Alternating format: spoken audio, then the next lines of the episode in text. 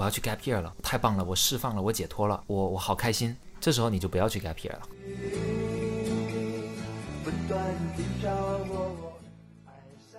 那么其实就是打杂了，就是从头到尾的这个彻头彻底的打杂。那么这个打杂打了一个月之后，这个发现，这个是就是我放弃学校之后的这个东西嘛？我觉得这个太太糟糕了，当时这么想的。然后当时就开始计划说，OK，我可以把这个 gap 取消的，我就这个九月份直接再回学校去就好了，我就不要不要继续 gap 了，然后就暑假把这个干完就好。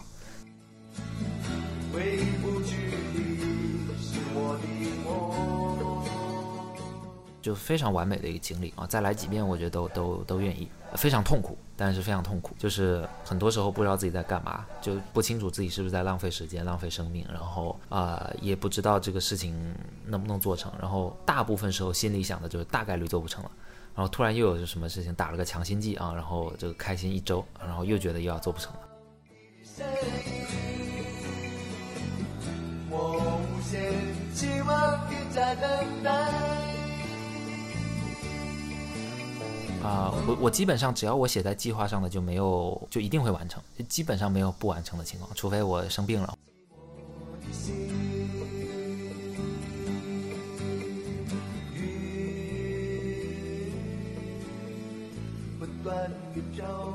那大家好，欢迎来到豆浆油条的第十六期。那今天这一期呢，也是我们 Gap Year Series 的第七期哈。然后我今天请到了一个非常厉害的朋友，他叫 KJ，然后让他来自我介绍一下吧。啊，大家好，我是 KJ。然后我最近刚从杜克大学毕业，不过毕业之前休学了两年，反正。现在的身份就是继续重新拾起之前的创业项目，对，在做一个 AI 相关的东西。然后这个哇，我都不知道你 gap 了两年哈。其实我想，咱们当时认识的时候就是 gap 期间去一趟潮汕，然后因为有 common friends，所以就认识了。然后后来北京 meet up 过一次，但这么长时间也没有太继续聊，所以我对你的经历其实并不是特别了解。嗯，所以你是哪年入大学的呀？一六。一五，我我想一下，我自己 记不清，大概是五年前，五年前应该是一，OK，一五一五年，嗯。你之前是一直在厦门吗？就是你从来没有说小学读过，在美国生活过，或者大高中在美国生活过？我一直在，对我一直在厦门，在那个小学、中学、初中、高中都在厦门。那你比如说一五年去了 Duke，然后嗯，什么时候决定 Gap 了？嗯。嗯，大概是这样，就是我当时去学校，然后第一年我觉得过得特别的充实，就反正各种挑战啊，新环境啊，就不用说。但是到第二年之后，我就发现了一个变化，就是生活很奇怪，开始变得特别的安逸啊，这个这个感觉让我特别不好。就安逸是什么意思呢？就是当时啊，我我发现这个。我开始做一些学校的科研项目，嗯，做的做的还还行。然后我开始这个参加不少的社团活动，然后学业也都很正常，没有什么问题。然后就变得特别的平和，每天过的。然后觉得这个状态不太对，不应该是一个上大学或者这个二十来岁的这个状态。所以那时候就决定说，第二年我我决定说我要 gap。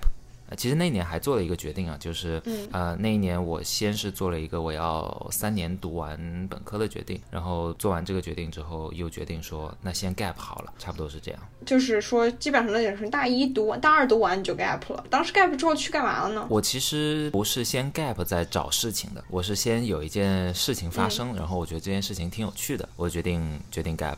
那当时那件事情是说，我有个朋友在知乎这个公司上班，然后当时他就说，这个你想想，这个大概三年前啊，三年前国内在发生一次这个知识付费的这个浪潮，对吧？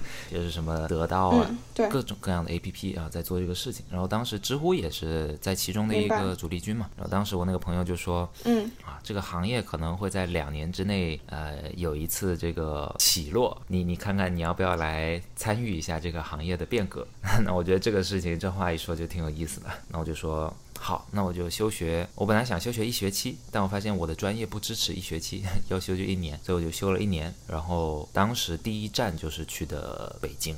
哎，我能再回到你之前说你 gap 的原因这块儿吗？就是说你觉得你过得太舒适了，就是有点有点无聊就的感觉，对吧？就你觉得这是你自己的感受，还是你身边的人也有同样的？就是大家都会在大二那个时间进入一种比较节奏的生活。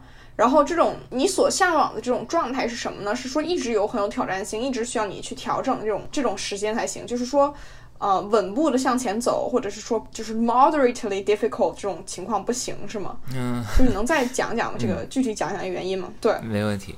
呃，大概是这个样子，就是呃，当时大二的时候，其实呃，周围的人有一些呃，这个。他们这个学业成绩很好的，然后各个各个方面都很好的，他们其实也在寻找新的挑战，但是他们寻找新的挑战的方式可能和我不太一样。当时他们寻找的方式很多啊，就是是重新上一个专业啊，double major 一下啊，上更多的课，这个去研究生院再上研究生院的课。那这个当然也是非常有挑战性的事情了。然后他们也也上的很获获得了很多新的增长。但是我就发现去上更多的课对我来说，我觉得意义很。很难在我这里得到一个一个证实啊，因为嗯，我像其实很早的时候就开始看各种各样的公开课嘛，我我相信大家也都是。然后我当时是在初二的时候看那个，我特别喜欢物理，就找那个 MIT 的物理课来看。然后我那时候就觉得，就开始意识到说，其实上课不一定要在学校里面。然后我就一直认定说，这个学校。它不是一个我我去课堂的地方，课堂是比较小的一部分，所以那时候我选择的走出我原来舒适区的这个方法就是去离开学校。但但说为什么一定要走出这个舒适区吗？其实其实是这样的，就是我一直觉得要被 moderately challenged，我不知道是不是这个词啊？对我我我自己。我我有一次听到一个这个短语，我就觉得特别喜欢，就是 properly challenged。那 properly 到底是多少？每个人可能又不太一样。但我觉得那一段时间对我来说就是过得太开心了。我觉得这个我我我把这个时光这样子过下去，我觉得不太行 啊，主要是这个想法。嗯，interesting，呃，那我能再问你一个问题？比如说，就是就是我觉得我当时来美国的一个最大的原因是我想要 liberal arts education，对吧？就我想说，我有很多很多 curiosities，然后嗯，这种这种 curiosities 在国内那种专业体制的情况下是满足不了的。所以说你在 Yale 可以，反正我在 Yale 可以上。很多很多 random classes，然后这些就回想起来，我上过所有课中我最喜欢的三门课都不是我专业相关的课，而且都是需要都不是做 p s a s 的课，都是 involve 那种就是写很长很长 paper，然后很多 discussion 那种课。嗯，就我感觉，如果说你决定说我首先我三年毕业，其次我要非常 focus，那就感觉有一点就是你好像没有真正 exploit 这个就是你所谓的 undergraduate 这个 resources，你会有这种感觉吗？或者说你怎么样就 trade off，你怎么样在面对这个 trade off，你是怎么去怎么决定的？啊，嗯，我其实当时就是觉得我已经把我能做的事情都做过一遍了。就是既然问到这么细，我我就多讲一些。我我之前没太讲这些东西，就是这个听起来就会可能觉得有点。有点自夸的嫌疑，但是反正你问了这个问题，我觉得就比较合适讲这个东西。我觉得首先，我我最喜欢的几门课啊，呃，从这个问题切入的话，第一门课我最喜欢的是我在大一第一学期上的一门课，叫 Engineering Design。这门课的第一天，老师就发给我们，上课之后老师发给我们一盒意大利面。嗯，当时这个整个班可能有呃三十个人，分成了六组。他的这个任务是在十分钟之内用意大利面搭一座塔，谁的塔高，那组就获胜。很多 icebreaker 里面都会用这个这个方法，就是一个一个 game，是的，是的，对吧？然后嗯，呃，应该叫做 spaghetti tower，对吧？我们第一堂课就是这样开始的。嗯，这样开始之后，整节整个这个一学期下来，这门课有六个 design challenge 啊。这个 design challenge 呃，由简单到难啊。到难的部分呢，我们开始，比如说倒数第二个的时候，我们就开始用 3D 打印机要打印一个这个。当时那个题目很有意思，叫做一个麦当劳儿童套餐的玩具。这个儿童套餐玩具就限制很多了，就是儿童套餐嘛，就十几块钱，你这个玩具的成本可能你得控制在一块钱甚至更低。然后它得是塑料，得是安全的，得得得又得好玩，反正就非常非常多限制啊。到到后面就越来越复杂，开始各种机械啊，然后电路啊，就越来越复杂。但是这门课就是我最喜欢的一门课，应该说没有之一了，就我最喜欢的一门课。因为他把我想做的所有事情都放进去了，就是 design engineering。你你刚刚说三门课，另另外一门课其实是我我在最后一年上的 quantum mechanics。量子力学这门课就是又又一次挑战。就我想说的是，其实呃，我对这个 liberal arts 这些内容，其实呃一一直都呃应应该说 liberal arts 中间的这个文学啊这些部分啊，我在高中有探索过，然后我觉得这个不是我特别喜欢的东西啊，或者说也不是我特别擅长的东西啊。我当时上的这个 AP 文学，然后上完之后我就觉得差不多了，我大学我就不再看这个文学相关或者历史、哲学。我上了一节哲学课，但是我就不再看这么。更多的这个东西了，所以到了大学之后，你刚刚说有一点我觉得很关键，就是我会不会觉得三年毕业少了点什么？就是我没有把这个这个时间用的最好。这个大学的时光非常宝贵。我我其实是这样，我在大二的时候，那时候我已经这个在实验室了啊，就在实验室有工作，已经体会到 research 的感觉了。呃，另外一点就是我当时应该是参加了八个社团吧，但其实很多中国人都会参加非常多社团，但是我当时参加的，比如说其实涵盖的方面也比较多，比如说舞蹈社，就是 Chinese dance，然后还有这个 AIAA 美国航天航空协会的这个学校的分支。啊，还有一些 engineering 的组织，还有自己和朋友们一起呃创立了一个社团，来收纳整个 Duke 里面做 tech 的人。因为 tech 越来越越好的时候，我发现我们学校竟然没有一个社团是专门做 tech 的人聚在一起的，所以我们大家就就创建了一个社团。这个社团到现在，我最后一年回去 gap 两年之后回去，它还在，而且发展的特别好，已经应该是我们学校最好的几个社团之一了。现在，嗯，当时上课成绩也没有什么问题。所以，所以就觉得我应该已经把这个学校我想体验的、能体验的这个东西体验的很大一部分了。然后再往后走，就边际效应会递减的特别多。就是我与其在学校去寻找这个挑战，我不如在外面寻找这个挑战。因为我这四年，就我我不是说这四年一定要在学校过完，然后 suck out everything from 这个学校，对吧？我也可以这个呃，在在这个我的公司或者哪里去学这些知识。对，所以当时就是这么想的。嗯，明白。嗯，哦，还有一个问题哈，就是说这个来美国其实有个很大的 assets，是你可以认识很多很多很多美国朋友。然后，就当然我知道有很多美国人，就是你可能跟他他们就有一种怎么讲呢？就是你跟他无法建立很长真真正意义上的深刻的 bonding，但有那么一些人，就是能够产生这样的 bonding。呃，你不会担心说 gap 之后，你这些很重要很重要的友谊会因此消失吗？比如说你当时一起建立社团那些人，或者怎么样的？其实是是会有这样的顾虑的。先补充前面你也问提到的一个事情啊，就是，呃，我去美国接受这个教育究竟是为了什么，而不是在国内？其实当时就是，嗯。觉得这个，因为我在出国之前也参与了国内的一些科研的小小项目、小小科学项目，都不能算科研，科学项目。嗯，当时就觉得这个科学环境，我发现不管看公开课也好，查论文也好，还是看视频也好，我发现找来找去最好的这个教材素材都是在国外。嗯。是的，会不会担心朋友啊？这个同学会的。当时是这样，就是这个担忧，其实在一开始 gap 的时候没有，因为一开始 gap 我是想着一年，那么 gap 一年，如果再回去读，那正好可以和所有我同届的人一起毕业。对，这个就特别特别完美。所以当时走的时候其实没有这个顾虑的，但是到第一年快结束的时候，这顾虑就出现了，因为当时我就面临着我要不要回学校这个选择。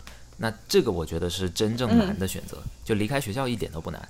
就我我我大概一个晚上就决定了。那么当时其实放弃的有很多啊，就不只是那一些这个一起做社团啊认识的国外的人啊，包括国内的人。就我和他们其实只待了两年。然后你也知道，就是现在这个学校里面，这个中国人也不是说只要是中国人就会很熟，也需要很多场合才聚在一起。所以只待了两年，其实如果我不回去的话，更担心的。会断掉联系的其实是那些中国同学，因为你想，其实两年也没有办法和所有中国人建立非常非常好的联系，而且不能一起毕业，其实是一个 非常大的遗憾。就人家毕业了，你不在，就是就感觉不是同一届了。嗯嗯，所以当时是的，就这个决定让我非常的这个纠结。那么怎么想的呢？最后其实这个也没有什么关系。我也不知道，就有的人肯定会很看重这个事情，就是和大家一起毕业。但是我想的是，就算不一起毕业，这个该是朋友的该见还是见，然后已经联系好的该联系还继续联系。我这两年在国内也认识了，比如说像你啊，这个新的朋友，那这个就是非常非常。值得的事情。嗯所以嗯，明白。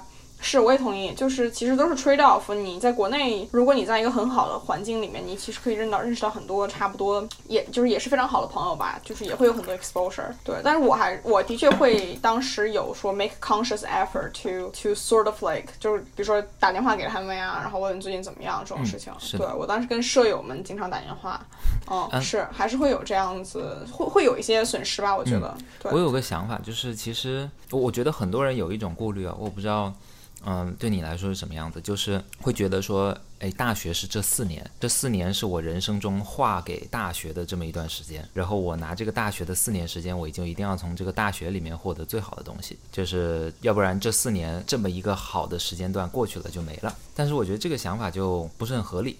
就比如说，呃，其实我在公司，我们在一个公司通常也很难说，呃，干到四年，或者如果是第一份或第二份、第三份工作，都都很少说干十年或者怎么样子。所以在任何一个公司，也都是这样的一段完整的、完美的经历。再扩大一点说，人生应该任何一个阶段都不会在同一个地方、同一个人生轨迹上，呃，一直重复五年、六年、七年、八年。所以我觉得其实每一段人生都应该这么看。那都应该这么看的话，那这个大学也就呃并不是一个非常非常特殊的这个事情了。它的确是一个很好的过渡期。但如果你人生一直在上升，它也就每一个阶段都是一个很好的过渡期，都要珍惜的，就这都一样的事情。所以我我觉得就当时这么一想，就觉得大学也没有那么特殊了。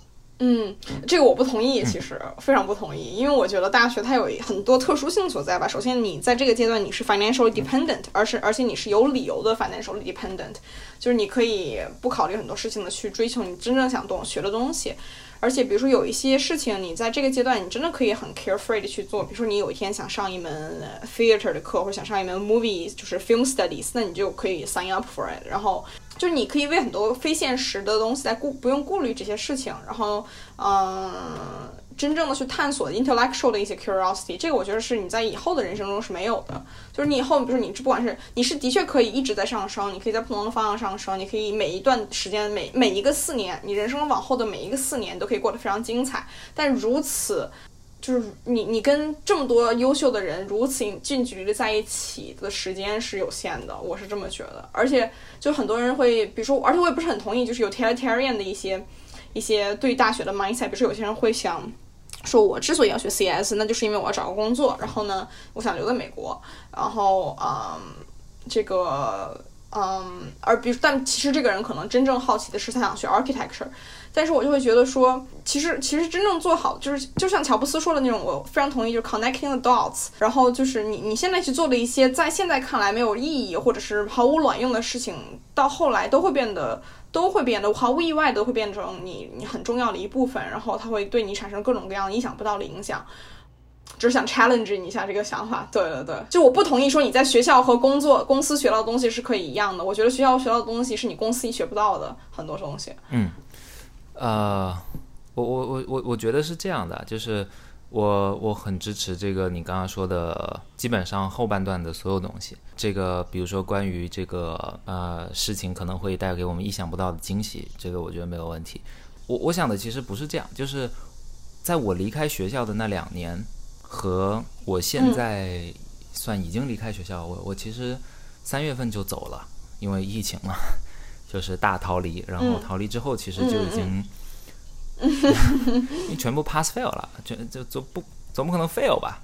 那么就基本上已经没有在上课的状态了，然后就其实已经进入了完整的这个学这个大学后时光。嗯，我我的感觉是这样的，就是虽然还没有很久，但我觉得。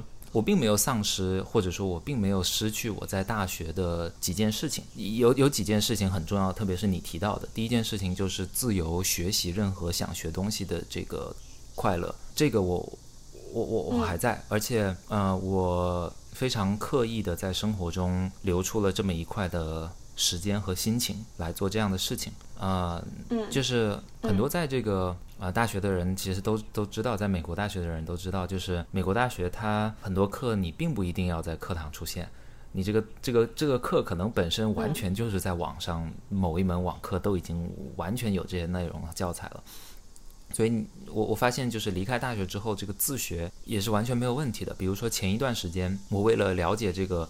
图形学这个领域，计算机图形学就是电影特效怎么做出来，怎么看的那么逼真啊！我为了了解这个领域，我就完整的上了一门这个 UCSD 的课，一个非常完整的一个一个非常好的课。嗯，然后我就觉得这个跟我在学校的体验基本没有差别，基本没有差别。所以呃，这这个关于学术自由的一一直的持续的追求，我觉得是完全可以在离开学校后继续实现的。然后另一点就是说，是不是在学校才有一种很特殊的这个氛围，做你想做的事情，然后离开学校以后就不能，或者说要更多考虑这个职业的发展？那当然，我我支持你，我很支持你刚刚说，就是大学不是为了得到一个这个文凭，然后好找工作。那这个我觉得太浪费大学了。但是反过来说，是不是只有大学才能追求热爱？我觉得也也完全不是这样的。就我觉得这个大学很短，但人一辈子也很短。就是这个，我我我觉得一辈子的大部分时间应该都是在追求热爱的时间。这个如果如果嗯，这个我非常同意。我我相信他如果已经选择 gap，那他人生后来他也不会屈从于其他的各种去 屈服自己的热爱。对啊，我我觉得只要是愿意选择 gap 的人，那都是在人生之后绝对会选择热爱优于比如说馒头和面包的时间。嗯嗯，然后你在回到北京之后，你去知乎，对吧？然后我想问你说你在知乎当时具体做什么？就讲讲说，对你当时去知乎，然后什么样一种心态，在做什么业务，然后后来怎么样，发生了什么事情吧？嗯，就这个就是当时去了知乎之后，因为我朋友其实没告诉我我能做什么或者要我做什么。那么这个一个读了两年 engineering 专业的人，这个学的这个各种数据和怎么样修汽车类似这样的东西，呃或者冰箱。你你其实也不太知道你能在知乎这个地方做什么，是啊，对对，去了之后就他可能也是不知道吧，就随便给我放了个地方 啊。那么随便的这个地方就是这个知乎里面的运营啊，我刚刚说是这个关于知识付费这个事情嘛，所以就是知知识付费这个部门的运营。那么运营是这个啊，听上去好像是最不需要一个什么专业技能的这个事情。那么进到运营里面，自然就是一个最小最小的这个小兵。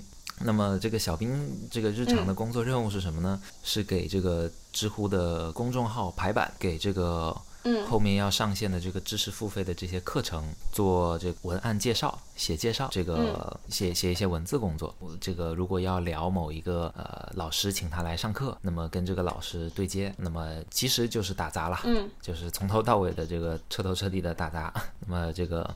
就开始打杂了。那么打杂打了一个月之后，这个发现这个是就是我放弃学校之后的这个东西嘛？我觉得这个太糟糕了，当时这么想的。然后当时就开始计划说，OK，我可以把这个 gap 取消的，我就这个九月份直接再回学校去就好了，我就不要不要继续 gap 了。嗯，然后就暑假把这个干完就好。但当时又又发生了一一些事情啊，就是我开始做这个知乎的这个知识付费的产品，然后越做就越发现，呃，其实这个产品有一些，就是跟任何一个产品一样，就是你只要做久了，你就一定会发现它的有一些不好的地方。呃，哪怕这个华为手机，我们也有有时候觉得，哎，怎么这个不好，那个不好，就你就开始它发现它不好的地方，然后你就想改，你又觉得为什么不这样这样做？然后我当时就萌生了这样的想法。但是，对，就是当时。比如说这个生产品哪个哪个功能，然后改成什么样子，你还有印象吗？我当时其实做了一个很全面的这个分析，因为当时我就特别好奇啊，就是知乎最早的这个东西其实叫知乎 Life，那么知乎 Life 呢，它是一个语音形式的，一一条一条语音这样的这个东西啊。对。那我就想，为什么是这个形式呢？这个市面上从视频到长音频到短音频到文字图文的这个形式这么多，我为什么我们我们为什么选择了这个形态？然后为什么是 Life？为什么不是一个录播的课？为什么不是精精品制作的课？啊，那当时就反而萌生了一大堆疑问，就觉得那能不能是这样？就当时有这些问题，然后于是就就想着说，那我就来全面的看一下。然后当时就自己开始去做一些对比和想法，也没有其他人说要我做这个事情，也没有人觉得应该做这个事情。但我就觉得，那就把这个产品做得更好一点嘛。我是属于这里的人，所以就开始设计，呃，想。然后但是当时我的这个直属的这个。管理者他也没有权利去改动这个产品设计，比如说要往上好几层才有才有办法去改这个产品设计。所以呃，当时就有一个契机吧，就是我去上厕所，我去尿尿，然后尿尿的时候就是这个 CTO，CTO 当时正好在分管这个 知识付费这个这个部门这个事情。嗯，你当时就是你刚是说你没有人要求你去做这种 extra work，但你做 extra work 的时候，你是比如说是很 systematic 吗？是你有一你画了一个 PPT，然后你写了一个需求文档，还是什么样一种？还是说你你只是脑子里有这种想法？呃，我当时是这样的，我记得特别清楚啊，就是我觉得我的工作很没有意义，我不知道在干嘛，我觉得我的人生没有价值、啊，当时就发出了这样的感慨啊，然后发出这样的感慨之后，我做了一件事情，我就说我自己在知乎要回答三个问题，这三个问题回答完之后我就走，呃，然后当时我是想着就回去上学了。啊，这三个问题回答完，那么这三个问题是什么呢？我记不清了，但是大概的东西就是，是不是知乎来做这个事情，用这样的形态是最好的啊？就类似这样的问题。那么我列了三个，我觉得是只要我能回答完，我就能知道这个产品能不能做成，或者我能不能贡献更多的力量或者什么。然后这三个问题我就设成我电脑桌面了。就每天打开，啊，就这三个问题，就这三个问题一直想，一直想。那么这个过了一阵子，大概两三周之后，我觉得我找到了两个问题的答案，但是第三个问题我好像信息不足，就我我得不到我想要的答案，那么我需要更多的这个参与啊、呃然后为了获得这些答案，为了做更好的思考，其实当时是比较系统的在看更多的东西，看更多的产品，然后呃了解市场上发生的事情，当时就是这样，嗯。嗯所以呃，当时就有一个契机吧，我去上厕所，我去尿尿，然后尿尿的时候就是这个 CTO，CTO 当时正好在分管这个知识付费这个部门这个事情。这个时候，我们的 CTO 就进来了，非常巧，他也想尿尿，他是男的，他是男的，我也是男的，我们就这个 你知道，就是尿尿的时候，他这个男的这个厕所，我讲细一点，这个女生可能不了解，这个男厕所里面它是没有这个隔门的，就是尿尿的时候你是能够偷看到对方的。那么我就搭话说啊，你也来尿尿呢？啊，他就说啊是啊，然后然后我知道我只有大概十五秒的时间，这个非常宝贵。就是哦，我我当时就发发明了一个词，就是不是这个我们平常说 elevator pitch 嘛，能不能在一个电梯的时间内说服一个人一个一个产品想法？那么这个就是 peeing pitch，能不能在一泡尿的时间里面说明一个想法，并让对方投资你？那么当时我就采用了这个技巧，然后就跟他说，我现在有一个想法，然后哎，我觉得我做了一些这个东西，你想不想看一下啊？我就，然后他就说，那行啊，那你明天你约我一个时间，我们看一下。然后当时我就特别兴奋啊，就只要给我一点时间，我觉得我就能够能够做出一点东西。于是那个晚上我记得特别清楚，啊、我待到十二点好像才回家。就那个晚上，我就连夜做了一个 PPT，我就把我的这些产品这这这一段时间的思考总结成了一个、一个 PPT。你也知道嘛，就是在学校的时候，就是很多人都会申请这个 consulting 或者这个投行的这个工作，咨询或投行。然后就是天天做各种各样的 PPT 嘛，所以我看了也很多啊，就觉得这个啊 PPT 嘛啊就做的好看一点。然后第二天他就非常震惊，就是为什么会有个 PPT，为什么做的这么好，为什么有这么多思考？你是谁啊？你为什么在做运营？然后他就他就说，当然他没有表现出来，他就说还行啊，那你明天跟我参加一下产品的会议吧。然后我就说。好啊，就特别开心。那那就回去做更多思考。那我我以为产品会议是很多人的，那结果就发现就两个人。这个 CTO 直接在跟产品经理说，接下来我们做什么什么什么。然后我坐在旁边，这个我就觉得哇，这个就大好机会就来了。然后参与了一点点讨论，因为毕竟还是对他们的这个业务刚开始熟悉，他们聊的很多事情我都不知道，因为层级太高了，就是完全是我我没想过的问题，所以就有非常多新的视角啊。然后在那之后就开始。跟着我们的 CTO 同志设计产品、做分析、做数据，他比较在乎数据啊，毕竟 CTO 嘛，做做数据很正常，所以后面就开始走入了这个商业分析，用数据来反推商业决策啊，有点像咨询。内部咨询就开始做这么一个事情，然后帮着设计战略和架构，呃，做产品的设计，实现了我最早想做的那些事情啊、所以就没有回学校啊。嗯，这个非常厉害啊，感觉就是这个转折，你。嗯，你做数据分析，你你这些技巧从哪里来？是说你在过做的过程中就慢慢捡起来吗？还是说你在原来大学的时候有一些课会有帮助？比如说你做 data analysis，、对吧？就是你你一些 programming language 啊，会不会用 R，会不会用 Excel，会不会用 Python 这些事情，就是能讲一下，说你其实其实你的 employable skill 是非常少的在那个阶段，那你当时是怎么样 contribute 的呢？其实是这样，就是当时我去的时候，我老板就问我说：“你对数据敏不敏感？”那我哪里知道他什么意思啊？这个 敏不敏感，怎么样才敏感 啊？我我就非常懵逼。那这个出于年轻好胜的心态，我就说特敏感，特别敏感。对敏感。所以所以然后他就发给我一堆报告，然后我当时。这个对数据是什么理解呢？这个这个中学我们都有几何和代数吧，我其实是特别不喜欢代数的，我喜欢几何。然后当时我能够用的东西就只有 MATLAB 啊，因为我在学校我们上工程课学过 MATLAB。嗯，然后就拿到那个数据之后，就要开始做分析了。但好在非常庆幸的一件事情就是，我当时一到知乎的时候，因为觉得特别无聊，所以同步在上一门课，这个上一门这个吴恩达老师的这个 machine learning 这门课，然后边上着边上着这个。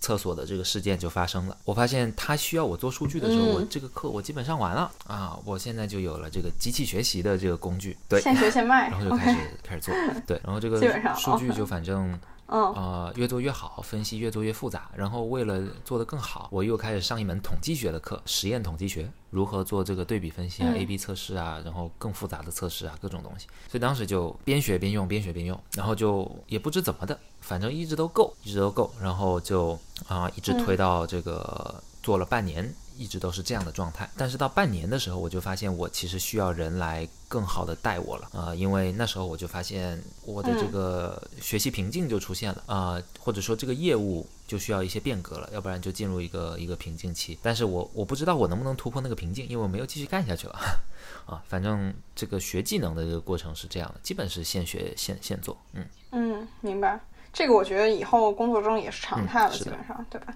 啊，反正其实其实大学培养的就是这个能力，然后就先学现卖，不是能力。嗯，那后来为什么离开知乎啊？嗯，当时我在这个杜克有一个实验室，然后这个实验室有个导师啊，这个导师呢他就特别喜欢创业啊，他就想创个业。然后你说巧不巧，他还想来中国创业。然后来中国创业就算了，你说巧不巧，这个还非得申请一个厦门的人才计划啊？不知道他怎么想的。然后。然后这个我我听了就大吃一惊。他说我这个我说你知道我是厦门人吗？他说哇不知道啊啊早知道我就不找这个谁谁谁了，我找你了。然后这个于是我们俩一拍即合。这个因为在国内其实对他的研究啊这些东西你也知道一一个顶尖的研究者，其实他研究的课题这个全世界能有十个人知道他是做什么就了不起了，对吧？嗯，对对。对对，非常小的圈子，所以当时就是，那么我可能属于那个啊十个人或者那那几十个人之一，然后我知道他在做什么，然后我们也一起做过事情，嗯，他也知道我们这互相都很靠谱，然后我们一拍即合，然后说好，那我们一起创业吧。然后当时我就就血脉喷张了，就这个和导师创业，和美国的这个他是 MIT 毕业的博士这样的这个导师创业，那多刺激啊！所以。他就来中国了，我们就一起做了一个答辩。当时我记得是十二月一号的时候，我提交的这个离职，从知乎离开。当时我们刚团建完啊，我算是差不多经历了整个部门的这个动荡啊、成长啊、一些大的变革啊，我都经历过了，然后就走了，非常不负责任。这个，然后走了就就开始创业了，然后我们就开始答辩，然后答辩也还不错，还挺顺利的。然后当时那个后面的这个副市长，然后还见了我们，说你们有点好好做这个项目啊，这个。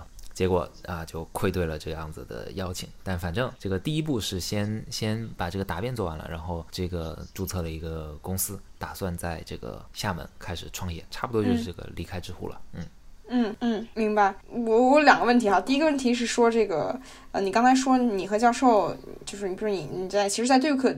进 research lab 可能进了一年，然后你和你和这个 PI 的关系就这么熟吗？我就很好奇这件事情。就我觉得我第一年回想起来，觉得就是很多时候你就是在学 technique，然后你在读 paper，你在知道说这个实验室在做什么。因为每一个实验室你它有一个门槛吧，就你先需要他学会他这个 language，然后你懂了这个 language 之后，你才能说用这个 language 去做一些事情。那我就很好奇，说你当时跟 PI 这种关系怎么在这么短时间之内就建立起来的呢？当时其实是这样，首先首先那个人不是不是 PM，就是当时的实验室的对实验室的结构是，对，反正他是一个就是那个 PM，我们的大导师 postdoc 也不是 postdoc，就是他是职位是一个 senior researcher，他跟大导师当时是在 MIT 一起做实验室的，然后杜克把这个大导师挖过来了，然后大导师就把这个小导师一起挖过来了，反正就是两个导师就在同一个实验室了，就这样子了啊。那 anyway，对小导师。小的，嗯，其实我在那个实验室入学的第一天，我就给那个实验室发邮件了。实际上，我其实给十来个实验室发了邮件。就在入学第一天，我也不知道为什么，就他他是我发的第一个，但是他回我了，然后后面我就没管了，呃，其他的我就没管，因为那个我觉得还挺酷的。然后就去了之后，就的确像你说的这个，我先去了一次他们的这个每周的这个每周会议，那发现什么都听不懂，对，就什么都听不懂，对对对啊、就我都不知道他们讲的是不是英语。啊，就就难，就到这种程度，就然后，嗯，然后这个你一开始就一个一个 lab 里面就十来个人，然后呃这个非常复杂的这个我们叫 dynamics，对不对？就这个人到底好不好，然后那个人好不好，然后两个人之间互相调侃，他们到底什么意思，就非常复杂。就是我看到了一个这个小的这种权力的游戏这样的这样的地方，然后就就在这么一个地方，我当时就觉得我一定得得搞懂这个事情。然后就问那个导师说他有没有上课，他说他有一门课，然后他那个小导师有一门课，然后那行，那我听课。所以我当时第一学期听了一门，第二学期听了一门，那总共听了两门他的课，就都是旁听，因为当时我上不了那个课，行政上上不了，然后 intellectually 我也上不了，然后就开始听他的课，一直旁听，然后旁听着旁听着就发现，大概过了一学期之后，我能听懂他们这个嗯这个每周会议在聊什么东西了，但还还说不上话。就反正一直坐在旁边。这个到第二学期，这个当时是这样的，就是我们有个无人车的实验，这个实验是测量无人车和行人之间的交互关系的。那么怎么测量呢？就是嗯一个实验者、实验员牵着一个被试者，就是我们请来的志愿者啊，拿一个腰带嗯牵着他，像狗一样，让他走到马路上，然后这时候一辆无人车会经过，然后然后记录他们之间的互动关系。为什么要牵着呢？嗯，因为怕这个人这个冲过去，啊，这个实验者要把他拉回来。所以当时呢，我第二学期就开始做这个实验，从当时一开始冬天下雪，然后一直做到夏天。这个我牵着大概几百个人过了马路啊，那么牵一次一个小时，所以就是，但是反正就是一个非常奇妙的经历。然后，嗯，而且你嗯想象一下，就是你你你拿着一个嗯铁链牵着一个人，然后你是牵着一个女女女生在那里，你就想象这个路人奇异的目光，对吧？对，非常诡异的场景，对，你在你在搞什么就是就是很很多人这个想想想想报警，？BDSM 怀嫌疑人然后个，反反正就就经历了这么一个事情。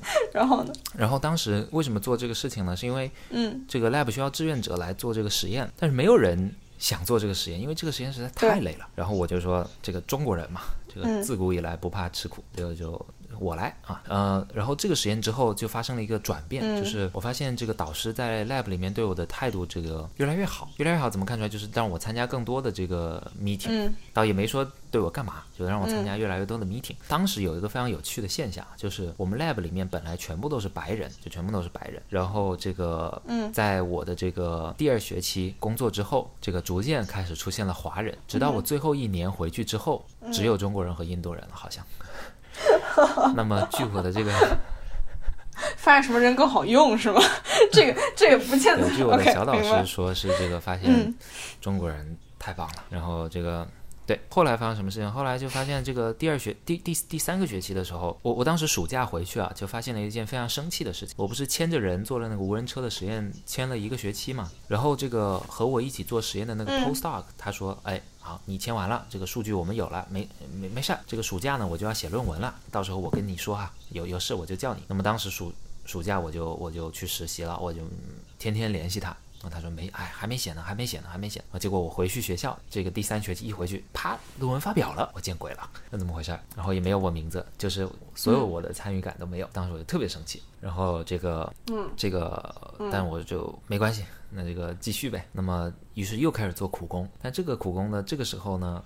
发生了一件奇妙的事情，就是这个我跟着的第二个 postdoc 开始这个搬起石头砸自己的脚，就他说他干不下去了，这个 research 太难了，做不下去了，他就说对不起，我要离开这个 lab，我要去读医学院了啊，然后他就走了。然后当时这个那个 research 就空出来了，第二个 research 是和 NASA 一起做的一个火星探测器的 research，我就自告奋勇跟导师说，我能不能承担一个 research 啊？导师说啊，不行不行不行不行，这个我已经没有空位再做更多 research 了，你这种小小小屁孩的这个 undergraduate research 我我不知道。然后我说不是，那个 postdoc 的那个东西他能不能给我呀？老师想了想。然后说这个行，那你先做看看，我反正还得找人的，你就先先用着。结果就做成了，就没没想到。然后这个 research 就一直持续到我在知乎的时候还在继续做这个 research，就做了一年半这个事情。然后于是就是跟 lab 里面所有人关系都都非常的好，因为这个 research 当时还挺重要的啊，然后还做的挺好的，就是 NASA 那边也很非常满意，所以差不多是这么一个过程。明白。晓得。然后所以建立了这样一个就是相对就大家都互相觉得靠谱的这样一个关系，嗯是是吧？嗯，那然后就非常热血的去创业了。嗯，对，是的。这个哎，你能讲一下你这个创业的技术是什么？最早的时候，我们是有一个一种结构特殊的神经网络，然后这个神经网络和人的神经元特征有更多的相似性，就比起现在的一些网络，然后在某一些表现上面嗯特别突出，关于时间上面、时间序列上的表现尤其突出啊，差不多这么一个技术。然后我们嗯当时就有这么一个技术，就开始创业了啊。明白。后来这个事儿怎么样了？后来是这个样子的，因为是导师，他其实是拖家带口的，他有一个老婆，两个孩子，这个就非常麻烦。嗯就是他来中国，其实嗯如果他创业的话，那就是呃，他老婆要在家带孩子，所以他就需要拿一个非常高的工资。那么这个时候，其实创业公司开不起这个工资的，就可能年薪要一百万这个样子，就非常难。对，所以当时我就跟他说，我先做，然后我把这个事情做起来之后，这个。你再加入啊，结果一做就再也没等到他加入的机会。虽然一直在和他联系啊，对，但是就一直找不到他加入的时机。但反正事情就一直做下去了，对。然后这个你们相当于说你和那时候还白安还没有在，是你一个人建立这样的公司，然后试图去开发这个产品，然后卖给一一些嗯对象。我理解上就是你当当时是什么样一个状态？说你是就是一个人创业吗？这个有点儿听起来非常嗯、对，当时其实是这么一个哦状态，就是一开始，那么我开始和导师一起嘛，那么当然是我在找这个谁能要这个技术，那么于是开始把嗯这个厦门的自己认识的这个人嗯全部联系了一遍。当时我爸妈正好都不在身边，那么我就自己开始联系了一遍，好、联系一遍找到一些人。啊，对这个技术还挺感兴趣的，然后特别是这个交通方面找到了一些人，他们说，哎，这个技术可能在解决交通管理问题上面，比如说红绿灯嗯控制、信号控制啊，这个车辆调度啊，哎，这个问题上面可能有一些应用，因为车辆就是时间顺序的这个数数据嘛，非常适合。那么于是去交通这个管理局参观了一下，啊，当时就找到人，就是介绍了他们的业务，我在想能不能做。那么这个介绍着介绍着，做着做着就开始。走偏，因为业务形态发现、哦，比如说这块做不起来的时候，那那自然会变换业务形态嘛。是这太正常了。变着变着，就是就拿着这个技术，然后最后变变业务形态，一直变到了做成这个走进智能家居这个行业了，还是做数据，但是还是做分析。哦嗯还是一样是人工智能，但是是把这个推荐的东西，那就不是我们正常看的什么购物清单啊或者视频啊，而是把推荐的东西变成家里的电器的控制了。比如说我这时候灯要开什么颜色啊，环境要调多少度啊，嗯湿度啊，温度啊，要不要把噪音隔开啊，要不要帮你把窗关上啊？你人不在我怎么处理啊？就其实是非常非常酷的、非常好用的一些一些真的一些功能。对，当时就变成做这么一件事情了。然后这个后来你是什么样的情况下遇到你的创业合作伙伴呢？然后这件事当时，比如说你能讲讲嗯你这个，比如你的团队，然后你这个 funding，当时嗯，对，感觉这个挺挺刺激的经历。是的，呃，一开始在我遇到我后面的合作伙伴之前，我是在一个大公司内部，相当于这个企业赞助的创业项目，差不多是这么一个过程。嗯，就是企业的股权投资，相当于，呃，就也很常见对，后面做着做着就这个，我在 Duke 的同学就给我介绍了一个人，他说他也在做关于房地产，然后家呀、公寓啊、住宅这一类的事情，也正好在 Gap。那我说哇，巧了。那么这个一聊就发现，哎，对，是同路人。虽然他这个比较 technical，比较技术方面，嗯但是聊起来就发现非常对口啊、那正好是我更偏产品项的，于是就我们两个一拍即合，那就把事情做一块儿去吧。那么当时我们两个的事情都各发展到一半啊，都都还挺好的。他是 MIT 的这个呃辍学生，然后我们就一起做了新的公司，这个开始了这个新的业务。那么这个新的业务，呃，在拿到 funding 之前，我们其实一直没有确定这个 funding，但我们一直这个有几个人一直在跟我们一起做，就是大家都是用爱发电吧，然后就反正。做到我们回学校之前，对。明白。做到回学校之前呢，一直。呃，就是是这样，就当时我们给自己定了一些指标，我们没达到那个指标，我们两个人没做到，那么就把那个嗯项目给终结了，相当于这样。明白，这个我觉得挺合理的。嗯，就是你们试图，比如说，因为你们是在一个大公司旗下，反正你你有一段时间嘛，是在一个大的房地产公司旗下，对吧？嗯，对。对，后来就后来是离开了这个大的公司，然后去成立注册新的公司，然后再自己做这件事情，对吧？哦，明白。那你们有试图去，比如说做这种，就是给见过 VC 吗？有没有去 pitch 啊这些事情？有的，当时我们有天有在谈天使投资人，然后最后没有谈下来。对，因为我们自己的这个有一些产品还做的不是特别的完善，然后总之就是没有谈下来。对，嗯。是是挺难，这个过程相当相当困难。我我难以想象你让我做这件事情，就是真的我难以想象我自己去去去搞这个东西。嗯，对，嗯，那就是你你觉得创业这段经历，你回想起来，你觉得说有什么地方你会改变它，然后你还会再来一遍吗？就是如果你再来一遍，有哪些事情你会会改变？然后包括你觉得什么有什么 take away 之类的？嗯，我我觉得首先是这样，就是我一点都不后悔做这一。一连串的这个经历和决定，就这个从中成长和学到非常多。然后我和我的合伙人两个人之间也相互学到了非常非常多东西，所以就非常完美的一个经历啊！再来几遍，我觉得都都都愿意。非常痛苦，但是非常痛苦，就是很多时候不知道自己在干嘛，就不清楚自己是不是在浪费时间、浪费生命，然后啊也不知道这个事情能不能做成。然后大部分时候心里想的就是大概率做不成了。然后突然又有什么事情打了个强心剂啊，然后这个开心一周，然后又觉得又要做不成了，就反正这个是非常痛苦的状态啊，大部分时间，嗯啊，然后就满足了你当时离开学校时候寻找东西吗？是的，对，非常完美的满足这个痛苦让我强大，嗯，对，然后就是当时我们见的那一周啊，其实是我们两个在放年假，然后我们出去出去一起玩一下，对，啊。对，潮汕东西还是好吃，还是好吃，嗯，好吃的，好吃的，还有人带着我们吃，哦，对对，是，嗯，然后后面就是啊，这个 take away 是什么？就是呃，或者重来一遍，有没有什么要改变？就没没什么要改变，但是最大的这个 take away，我学到的最大的一些东西啊，就是首先是这个如何做一个业务，如何做一件事情，如何真的把一件事情做成，什么叫做做事情。啊，这这个是一个非常非常大的这个东西。第二个，其实是我到现在和我之前的经历我联合起来，我才想清楚的一个事情。这个事情我觉得更重要，嗯哼，更重要就是，嗯哼，你只有经历过足够多的痛苦，你才能把事情做成。就是少数人会非常幸运的没有痛苦就把事情做成了。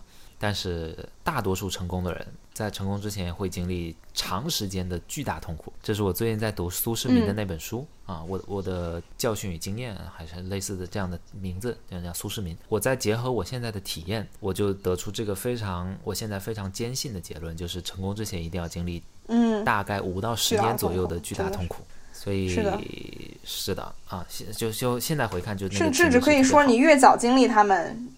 嗯，你就越有 advantage。从某种角度上，就是你越早的去去试错，然后去非常非常失败，然后做一件事情犯了很大的错误，你其实但后来你会就知道怎么不犯这种错吧？我觉得，对，呃，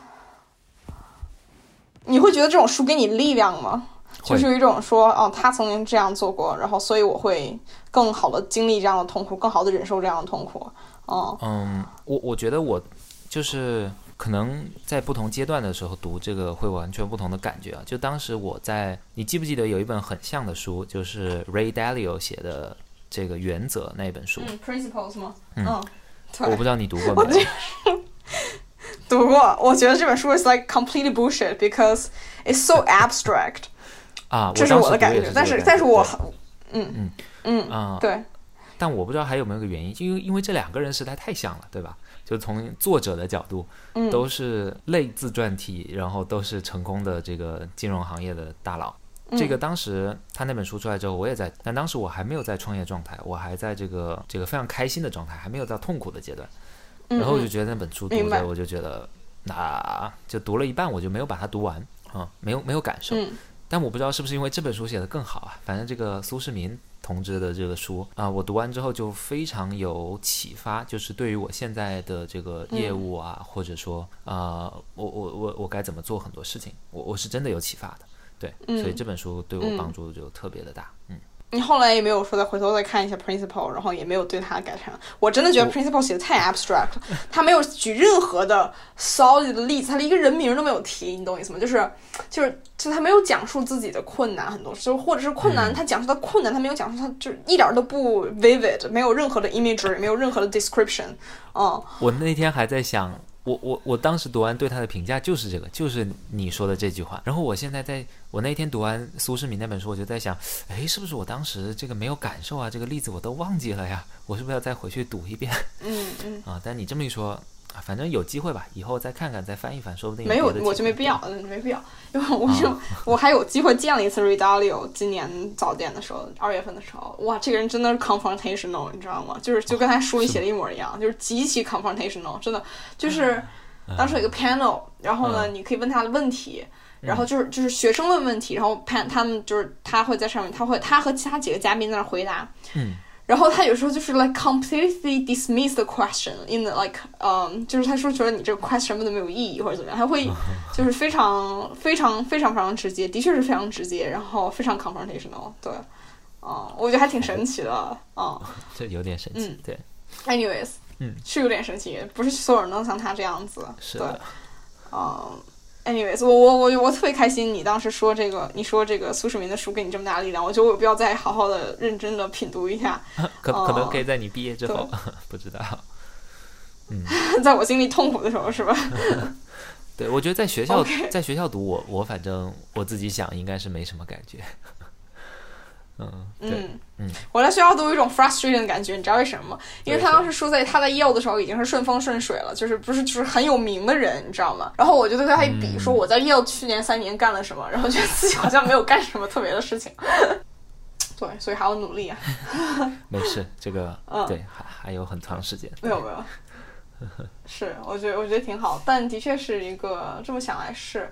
如果我有时候会想，因为我当时进 Yale 的时候，我觉得我的心态就是一个 OK OK，now I got to do whatever I want 这种心态，你知道，我并没有说 啊，我为了我，但不像不像 Schwarzman 他说大学，他大学的时候说了，他当时说了一句说我想进骷髅会还是什么玩意儿的，对吧？就是说他其实他有这种目标，这种其实我觉得我就是玩的心态了上大学，然后我也不太后悔这件事情，我觉得我玩的挺快乐的，我从中也学到了许多东西，嗯，我觉得。嗯，但我有时候会，我有时候的确会想说，如果我大一的时候就是没有这么放飞自我，然后有一个更加 tangible 的，怎么放飞自我啊？就我大一的时候一门专业课都没上，能想象吗？嗯，你那时候选专业了吗？然后我上了选，没有，但是我当就我知道我要学什么，但我就是我上的，就我在基本上在也有所有 decision 都是非常不计后果的，一个从某种角度来讲，嗯。这个，嗯，不知道这有没有？不知道，这个 gap 也挺不计后果的吧？这个很不计后果，gap 是不计后果的。嗯，然后但是其他事情也不太计后果。我我做的活动都是我觉得好玩的事情，然后，嗯，嗯，挺好的。也不完全是，也有一些是 career oriented，但是的确是，就有时候会怀疑说自己是不是有点不争气或者怎么样的。嗯，你可争气了，你。哎呀。没有，你怎么这么安慰我？太太搞笑了！没有，没有，没有，没有关系。我我不会，我不会因为这个感到特别沮丧，你知道吧？就是对，嗯，肯定的，这个可开心了，有什么好沮丧的？你这个安慰我很慌慌，你知道吗？嗯，对，嗯，各各有各。对，说到这儿，说到哪儿了？对，我就觉得，其实，所以我觉得结束，嗯嗯。创业结束，创业结束，然后我们见面当时，然后后来你就回北京了，还是去哪儿？就是你是什么时候决定说 put this to a stop 的？就是 put 的创业项目 to a stop。我们当时没有 meet 我们的这个，没有达到我们定的要求，然后结果就在三月份的时候，我们说叫停了，我们开始申请啊，各自申请回学校的这个事情。当时我们在深圳，我合伙人的这个好朋友的家里，我们一起躺在这个床上，呃。对，因为他家只有一张床，我没有额外的床。我这个我们一起躺在床上，然后就拿着这个手机和 iPad 就开始看各自学校的这个啊取消 Gap 的流程啊。当时是这么个这么个过程。嗯，对，非常历历在目。对，但是 这个好笑的事情就是，这个我三月份刚决定说这个停了，这个我四月份就投入了这个第二场创业中。不知道第几场，不知道怎么算一场，但是投入了下一个下一个创业项目中，这个项目就一直干到现在，嗯然后可能是接下来嗯，至少三到五年的这个人生归属，对，明白。是当时我们在北京见过一次面，然后你当时说在做一个游戏相关的事情，还是什么一个 framework？就是我嗯不太、没太明听明白，我觉得对，是对是同样一件事情吗？对，是同样一件事情，对，因为它很抽象，所以不太好讲明白。然后，嗯，一年一年多以来变化也也很多，对，嗯、主要来说它就是一个虚拟世界是创业很，多都是改方向，倒很正常。OK，嗯、然后呢是的，？是的，它像头号玩家。或者像如果看过美剧，就是《西部世界》这么一个虚拟世界，一个大型多人在线的虚拟世界，更不像一种这个呃像打魔兽那样是有一个非常强烈的世界观，你就是一个魔兽，你就是要打敌人，就是这种世界观。它更像是一个和现实更贴近的一个虚拟世界，你在里面可以有人生，更像是一种把模拟人生搬到一个大型多人在线的这个世界里面去，再赋予它更多内容这样的一个东西。感觉像动森版的这个这个 动物森林，加上就可能没那么可爱版吧。然后有点像，对，有点像。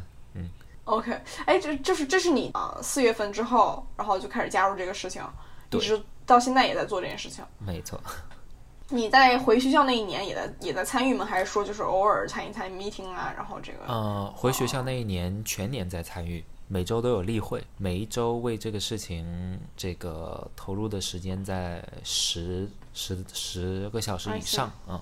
然后当时在 Duke 还招了一个伙伴一起做这个事情，然后国内当然团队继续，对，就是你这个团队现在有多大了呀？团队不大，十人左右，然后哎，我就特好奇，这种、这种 undertaking，就是你刚才描述的这个 framework，这个这个这个啊、这个嗯 structure、或者它这个愿景哈，就像是一个，就像是于，比如类似于这个 supercell，或者是说什么，嗯啊、就是地狱，就是或者是很大的那种游戏 studio、游戏 company 才会做的事情。啊、对你们你像怎么会想到说做这件事情的？对，嗯这个 undertaking 像看，在我现在听起来就是 monstrous，就是 like 没错，都不知道从哪里下手的感觉。像这么大型的东西，其实像 Supercell 都不确定能不能做得到。就像比如说，一定要有 Sony 这样的巨大财团背靠着，然后才有可能开发得出来的一种超大型的东西。那么，的确是一个嗯人力资源极大的一个事情，然后你动画资源也极大。那么，我们其实会分阶段。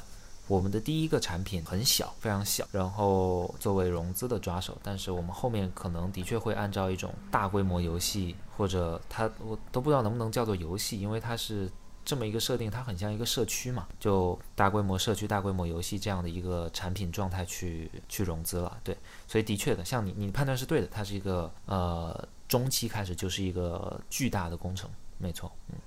然后你们最开始想做一个小产品，以它去融资，然后再慢慢发展。但你的愿景是非常宏大的，现在看来，对吗？嗯、都不能说是愿景，就是它其实就是我们的中期计划。中期计划大概是，其实也能算算短期计划吧。就是我们的第一个产品大概是一年内，目前来看应该是半年内，但是它的运营周期加起来可能是在一年左右。所以在二零二一年初，我们应该就会开始着手构建这个庞大世界了。对，觉得我越听越觉得这件事情怎么讲呢？就是不 doesn't make sense to me，因为嗯你没有任何的游戏架构的经验，然后我不知道你这些团队中有真正就是就是有如此呃就是怎么讲如如此丰富的 technical 背景的人有多少？就是你怎么样觉得说这件事情能往那个方向走，然后能推动呢？你你现在以你现在身边的资源和你的人脉，还有你这个经历，对，嗯这个就这个事情为什么能做成啊？我自己呃，我怎么做我也做不成的，对，就这个毫无疑问啊。但是这个事情有一个非常非常强劲的团队，这个团队应该可以说是国内做这个事情，如果要做成，这个团队一定是在前三名，这么这么样的一群人，我觉得完全有这个自信在说这这个，所以这个团队是非常非常有希望。而且像这种巨型虚拟世界这样的这个东西，啊，很有可能如果是在国外，它是由 Facebook 或者谷歌，大概率会被这两个这样做出来。很有可能它也进不了国内，或者说这个国内国外这个虚拟世界可能会有隔阂，在现在的国情看来，就所以在中国一定得有一个团队，至少有一个团队把这个事情做出来。那么我觉得我们去压这个事情是是合理且有可能且可能性很大的。嗯，明白。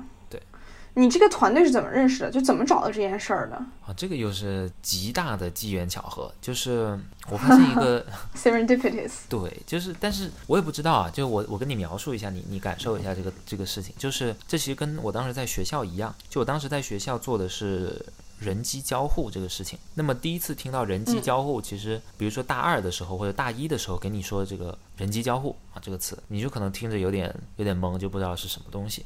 就当然这几年它比较火，也比较普及了。但最早大家都不知道是什么，所以在学校的时候，我每次跟一个人吃饭，不管是中国人还是外国人，我就跟他们聊我在做人机交互，然后跟他们科普这个词，就巴拉巴拉讲半小时这样，以至于到我第二学期第二年的时候。只要他们看到了跟人机交互相关的项目、文章、活动，任何东西就都会发给我，所以就有非常非常奇怪的各种各样的机遇啊，和这个专业相关的机遇就就跑过来。这既是运气，也是这个自己培养出来的一些这个东西吧。然后这个创业项目也很像，就是因为我逢人就必聊这个事情嘛，当时就是先聊的第一个创业项目。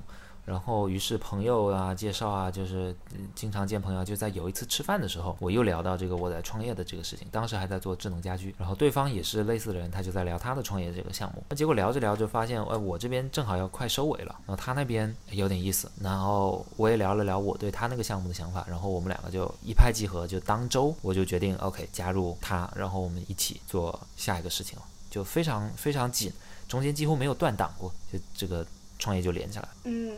明白，你们加油，嗯，我还挺期待能有这样的 Ready Player One 这种级别的东西可以让我体验的，嗯，嗯嗯，是这个视视觉上肯定达不到，毕竟人家这个是电影，人家一帧画面就渲染个一个小时一天的这样子，然后对，但但是会会肯定会是一个好玩的东西，它必须是个好玩的东西，对。明白，然后我觉得你这个 gap year 卷讲到这儿，我觉得问的差不多。然后我还有嗯有两块，另外一个两块内容吧。一块内容就是说你，啊，我也知道，就是说你参加过一些综艺节目，然后我挺好奇这个经历的。然后另外一块就是关于你现在在做自媒体，然后自己做一些就是说产出内容吧，做一个内容生产者这部分的东西。对，可以啊，要不然先从综艺开始，就是说想。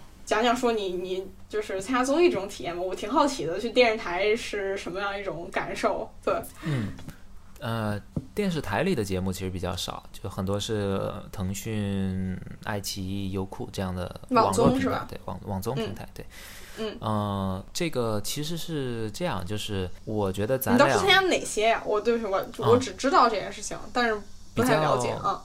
比较大的，我觉得自己比较满意的作品就是，呃，一个叫你说的都对，一个知识类的节目，嗯，然后另一个是叫这个挑战吧太空，这个是一个和航天局去体验宇航员生活，去真正经过宇航员测试和训练的一这这么一个节目，也非常有意义的节目，对，嗯哼，呃，嗯哼，这两个是比较大型的、比较重要的。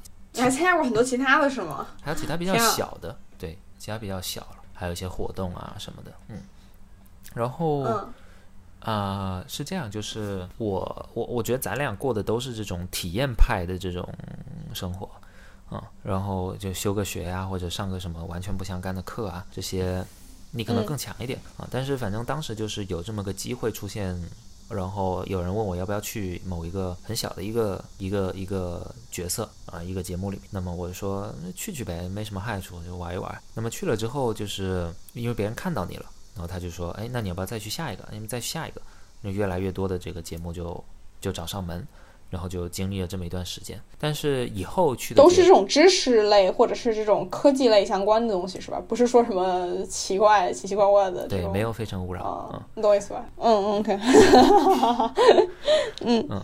对，就是就是对，因因为这也是我自己对自己参加节目的先先是一个定位限制吧，就是去去做其他事情，其实对我来说也也不是特别好。对，当时就就去参加这些东西，然后都是知识类的，都是科技类相关的，然后我做的角色一般都是知识输出这样的类似的角色，所以其实就是在体验。然后，但为什么去了体验之后一次之后会去第二次、第三次、第四次？就是觉得这个体验很好，好是为什么呢？因为嗯，呃，它很。极致。它就像你进入了一个《爱丽丝漫游奇境》，你周围的东西都是很特殊的，可能都有特殊功能。就是你也知道，这个节目可能是一个导演团队要花好几个月，甚至一年两年的心血构建出来的一个场景、一种赛制、一种对话模式。然后你用一个非常短的时间，你去经历它，然后体验它，就是一个把所有人类导演团队的人类智慧都集中在你身上爆发的这么一个过程。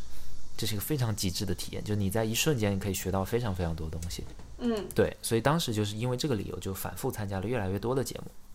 当然那时候也是因为这个创业也进入一个比较平稳的，或或或者说就是很多时候在过渡的这个阶段，然后会去参加这样的这些节目。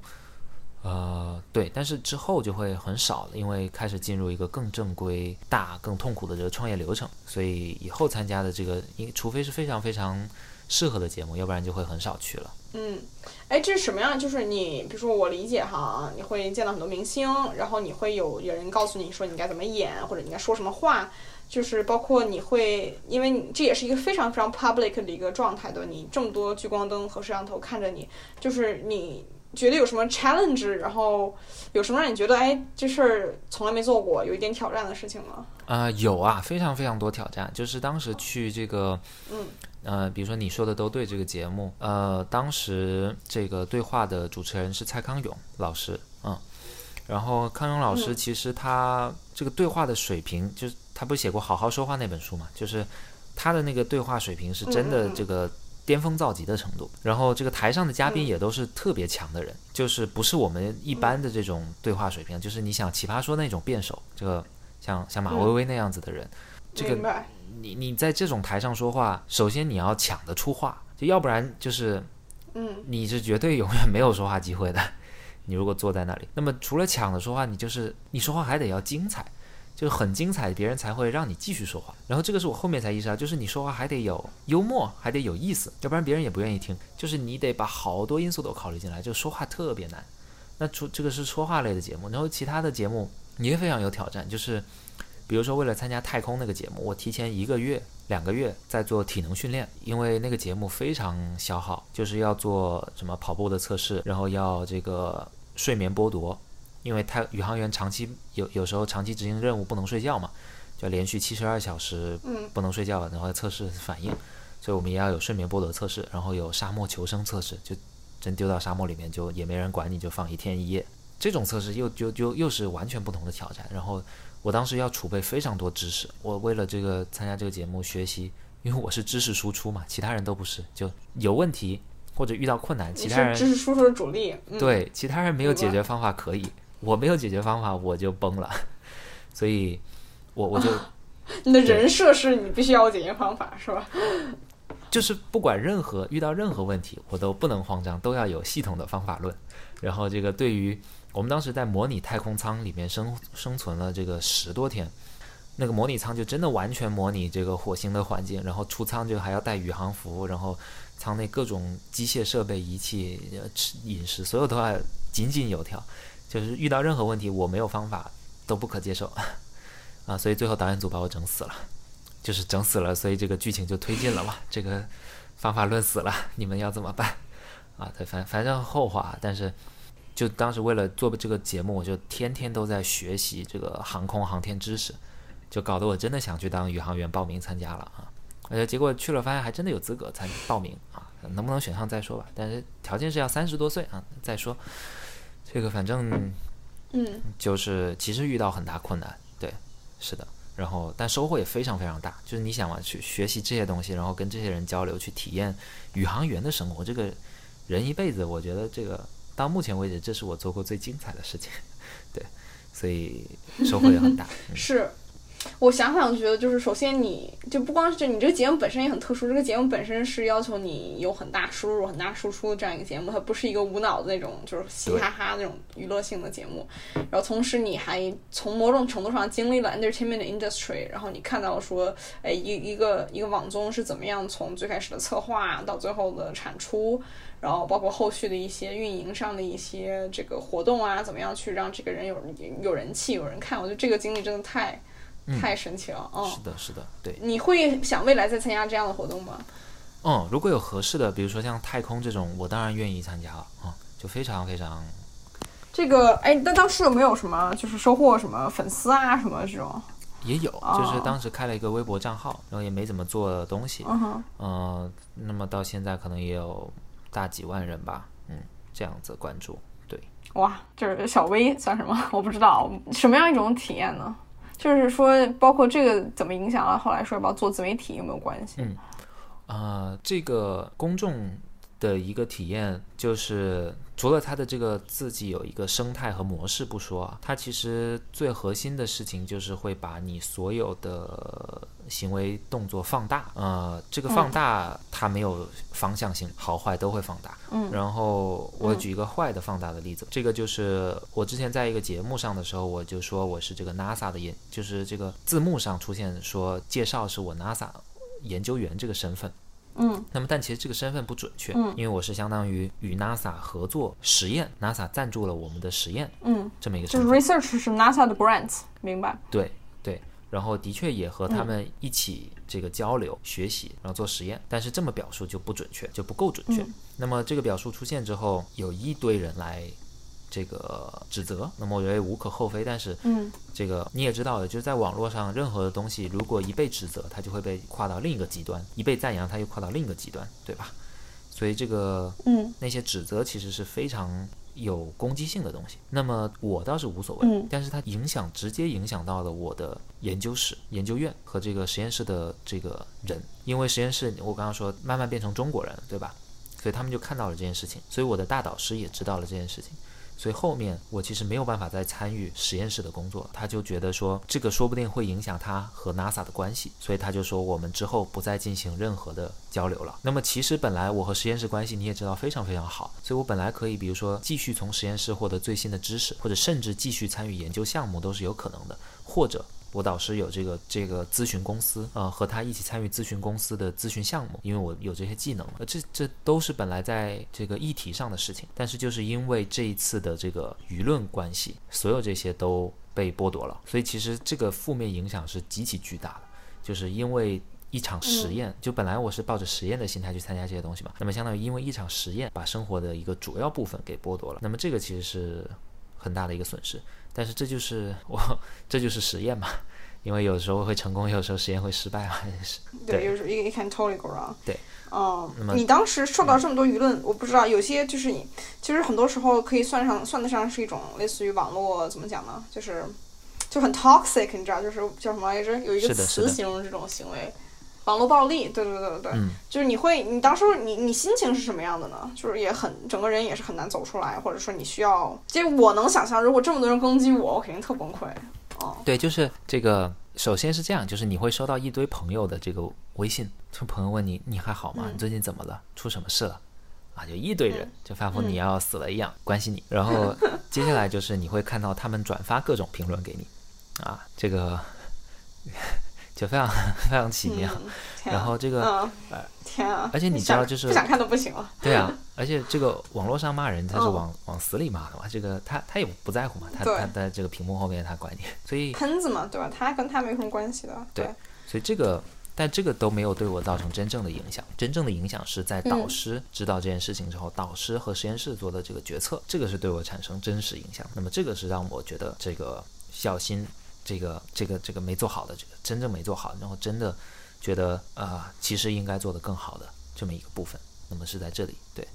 嗯呃，是的，就是这一点是是伤害比较大的，嗯，但是也没有办法，就是对他他也会放大好的东西吧，就是你做了好的东西、好的知识，你能传播给更多的人，让更多的人因为知识而成长，那这也是好的方面吧，就是真的是放大，嗯双向的放大。是的，是的。嗯，你有没有有没有任何一刻你想过说，就是我进入 entertainment industry？进就是完全进入吗？全职吗？嗯嗯或者说就是再往再走再再走的深一点，这样子没有，就是从来都是 experiment 的状态，是吗？呃，现在其实已经不算 experiment 了，就是它它其实已经很多次了，就是 experiment 就是我不太确定会发生什么，我去做嘛。但现在我其实挺确定会发生什么了。嗯 它现在相当于一个生活的小副业，很小很小，嗯每年大概一百个小时这样的一个一个事情。我说我说的是这个呃综艺这样的东西啊。对，然后没节目就没节目，我也无所谓，变成这么一个状态。有没有想过全职进入这个行业？我觉得没有，它不太，它不是我想做的事情。我想把一个产品打造出来。对，明白，晓得。然后那最后一块我就想聊了你现在在做的事情啊，因为我今天就为了聊，我也会去看两个视频。然后我之前也知道说你一直在，就是有时候会转发一下自己在 B 站上发的视频。嗯。然后，嗯，怎么想到说要做这样的内容？这样的这个想法是从哪儿来的？什么时候有的？这想法其实很久了，大概至少有快两年的时间了。你要不要先描述给给听众聊，就描述一下你现在做的事情吧？就是对对对对对，我我做了一个这个呃 B 站开了一个账号，做了一个视频的呃 UP 主，然后这个账号里面只输出非常有知识性的和知识相关的方法论。但是会用非常有趣的方法去解读，比如最近就做了一些时间管理的这个视频，用一些比较新的角度和和方法去拆解啊。然后之前也有做过一些怎么样最好的拿 GPA 四点零啊 类似的这样的东西。嗯，那么我还看了哇，我觉得挺收获挺大的。你你就算了，你就不要装了啊。这个没有没有，我我 GPA 拿不了四点零，我也不用想了。对，但是我觉得还挺有收获的，就是你你而且很有意思啊。然后看评论，大家也觉得很有意思，是嗯，就做好玩的知识嘛。就其实当时最早两两年前做这个项目的时候，呃，它还不是一个视频的东西。当时我就想。我和一个朋友就想说，能不能做点什么事情，在教育行业里面做点什么事情，去帮助更多人，或者说把我们的这个思思想和学过来的东西分享给更多的人。因为的确是从国外看到了一些更有趣、更好的东西，嗯。然后国内的确比较难接触到，呃，或者想到，就是这样子应该是一个很好的事情。当时就这么想的，做一个类似于公益方向的事情，呃，于是一开始是做的公众号，然后做了一些文章啊、采访啊，然后做一些这个课程，线下的课程啊，呃，当时有一个课是解读 G.E.B 这本书啊，反正是一本神书，我就不展开了。嗯，这个就当时做了很多很多尝试，那么直到大概。啊，对，做了线下课程，然后就做尝试了非常非常多不同的东西，就一直找不到一个非常好的形式去传播知识，然后而且想对，而且希望大范围的分享这些知识理论，然后就产生了现在的这个事情。半年以前开始，或或者说两百多天以前吧，两百天以前开始尝试认真做视频，然后结果做着做着做着就慢慢还真做起来了。就现在可能有个呃四万多粉丝这样子，希望能够能够把它越做越好，给更多人看到吧。嗯，就是这样。你对他的愿景是什么？有没有什么期待啊？就比如说有一天能够靠它赚取一部分收入啊，或者是说有没有什么？有。嗯，你讲讲看你对他的期望是什么呀？他的我的这个计划其实是这样的，因为。呃，做到这么一个体量的时候，我已经需要招人来协助我。就是我自己，因为我有全职工作嘛，就是我很难在做这个工作的同时，我再去生产很多的视频。这视频生产巨耗时间，奇耗时间，是，就是对，是的，做做一期视频几十个小时是常有的事情，然后就就觉得说。啊，没有办法做这么大的时间投入，所以我需要雇人。那么雇人的话，我就首先得有收入。那么这时候我就开始必须考虑商业化的事情了。所以视频未来我希望做商业化，但商业化现在很多是接广告嘛。呃，接广告我就要推销产品，有很多产品我又不想推销，因为他们因为找我的很多是学习方法类的产品，但他们很多提供的学习方法又不好，他们学习软件又不好。哎，能举能讲讲你有什么有什么找你的？我也挺好奇的，像贝壳网这种是吗？贝。背单词。贝壳网是找房的。嗯。哦，不是不是不是，那个有一个扇贝扇贝，啊，不错，就是原来还用过这个。我我我不做人家广告，但尽尽量也不伤害人家。就是，但是是比如说一些背单词的软件啊，时间管理的软件啊，然后网课啊这样的 A P P，对，都都都有来找过，然后但是最后都没有接受，嗯。因为就是产品没有完全的说服我，我就尽量不去引导我的受众。所以我之后想的这个是这个我的商业路径，其实是说，呃，组建一个社群，大家一起在这个社群里面学习知识、分享知识和一种更紧密的活动。那么这个社群可能就是像一个你加入个俱乐部一样，俱乐部不要交年费嘛？那么用这种方式来生存下来。啊，当然肯定不赚钱，那绝对不是一个赚钱的项目，就是把它生存下来。我能够比较自如的去雇人来分分担我的这个能这个生产工作，要不然我做不出视频也不好。但视频我就希望它是一个完全免费、永远免费的一个啊，这个永远不接广告的这个这样子的一个东西。我的目标是，要是能做成一个稍微头部的一点的 UP 主，也不能太多，因为太多就把你的话语放得太大了，这样子就言多必失，也不能太大，就是 当然这个要是能做的很大，明白，还是有点控制。但反正就是是希望把它做成一个还不错的一个这么一个视频，对，一个一个 UP 主。嗯嗯，明白。你现在就是你全职，我理解周一到周五正常上班怎么样的？然后，那你这个你对自己这个规划，就产出的规划是什么样子的？比如说你这个写稿子呀，你是然后两周拍一个视频，一周拍一个视频，还是什么样一个一个一个现在生产流程比较明确了，一般是先写个稿子，然后写完稿子之后录制。呃，录制其实很快，拍的话，如果不用很多场景，几个小时就搞定了。然后拍完之后剪辑，啊、剪辑完了之后就做做封面就上线。自己剪辑吗？嗯、目前是自己剪辑的，对，所以其实比较费。希望以后能够 outsource 这部分内容吧。啊，剪辑太对，剪辑太费时间了，简直要了命了。但是你在形成自己的风格之前，很固定的风格之前，没办法 outsource，因为每一集你都要调整一下风格，再尝试一些新东西。对，但现在我的风格慢慢形成了，以后可以考虑这个事情。而且看自己剪的时候会知道自己讲的哪块不好啊，或者是说下次怎么样录的时候光线啊这种细节吧，我觉得。嗯、没错，没错，是你。现在就是，那你怎么规划？就是怎么样让自己 on time 呢？就是，嗯就是你这个时间是什么样一啊个状态？是就是很有节律的去做这件事情。对对对，非常有嗯规划，就大概三周一个，三周一个更新啊，每次更新都是在周五的傍晚，嗯，对，都是这个时间。然后做直播也是差不多一个月一次，很有规律。然后这个社群也在按部就班的设计，但还没上线就是了。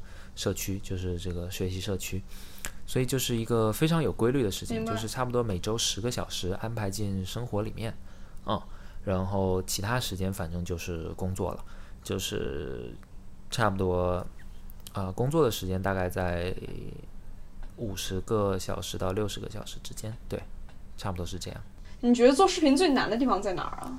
就是你回想起来，你两百多天做这么长时间，啊然后哪一块儿你觉得是？嗯。这个其实每个地方都可以出错啊，这个对不同的人来说难的地方可能不一样。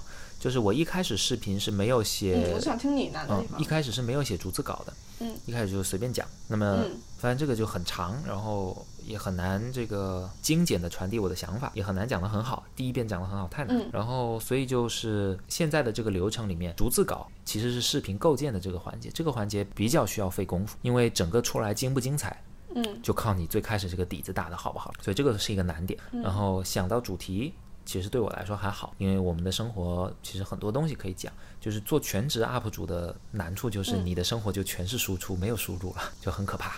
对，但现在我的创业是我的 这个内容上的输入嘛，然后。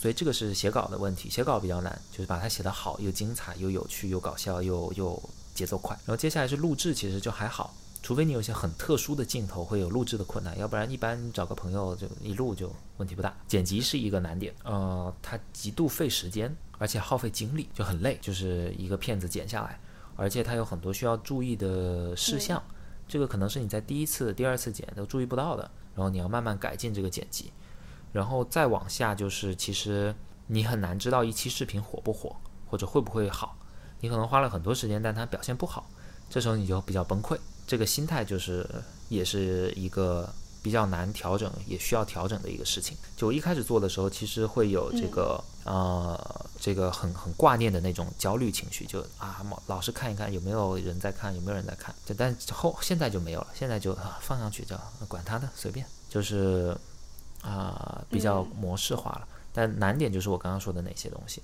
嗯好真切呀、对嗯，嗯，如果你要哦做视频，我们可以细聊，对，但是这不容易，不容易，真不容易。真的不容易。是我我 vlog 过，然后但没有说我想我我没有想过太多说，就感觉。就是怎么讲呢？很多人会在，反正我是在镜头面前会非常非常 uncomfortable。就是这也是我为什么会做 podcast 原因。嗯我，嗯，对，就 podcast 我现在已经这是第，就我们我和我的 co-host 我们俩现在做第十七集了。然后就对我来讲，这是一个更加舒适的 media。嗯，明白。哦对，就听也有很多人听，这个完全没有问题。是我，但我就挺好奇，比如说你就是其实你在比如说做这个做 UP 主的时候，你要看镜头，嗯然后你要展现出你，比如说你有时候甚至需要说啊、把自己最优秀的那面表现出来，对吧？这这是你必须要做的事情，因为你要 convince 你的这些观众们知道说啊，你是个非常优秀的人，所以他才会听你说的话。但这个过程其实我在我看来是非常 comfortable，然后哦、所以我就觉得，我觉得你做的挺好的，一定要继续做下去。是，感谢感谢，嗯，对，因为因为其实也是参加综艺的时候有锻炼到这些内容和能力吧，要不然也很难一下子就做到这些事情的。嗯，是，我觉得可能也跟你之前有参加综艺有关系，然后奠定一些基础吧。但是我觉得真的挺好的，一定要一定要继续做下去。尤其有些内容就很 tangible，然后我就有时候会希望说自己早一点知道这些事情。做个推广好了，如果大家想搜的话，B 站可以搜，嗯没问题，我给你放 show notes 里面。好的，就是 B 站可以搜 Coach K C O A C H，然后空格 K 就可以了。这是我在杜克的时候，我们篮球教练一个神一般的人物的名字，大家叫他 Coach K，名字纪念一下这个教练。对，反正这个名字就能找到我在 B 站上。嗯嗯挺好。好的，你会觉得，比如说有一些内容你会讲讲英语，如何学英语，嗯或者是说如何考托福这种事情，你会觉得说这种是有一种怎么讲呢？就是我反正我们学校好，我跟你就是你们学校可能不是这样，可能这个心态你从来没有听说过。在那我们学校，大家会说说回去回国做留学中介或者做留学辅导相关的事情是一种 是一个 last resort，是一个不是很好的选择，你懂意思吗？就是。就会有一种说你这大材小用了的感觉，对，嗯，这个我我觉得是这样，就是不会这么考虑这件事情吗？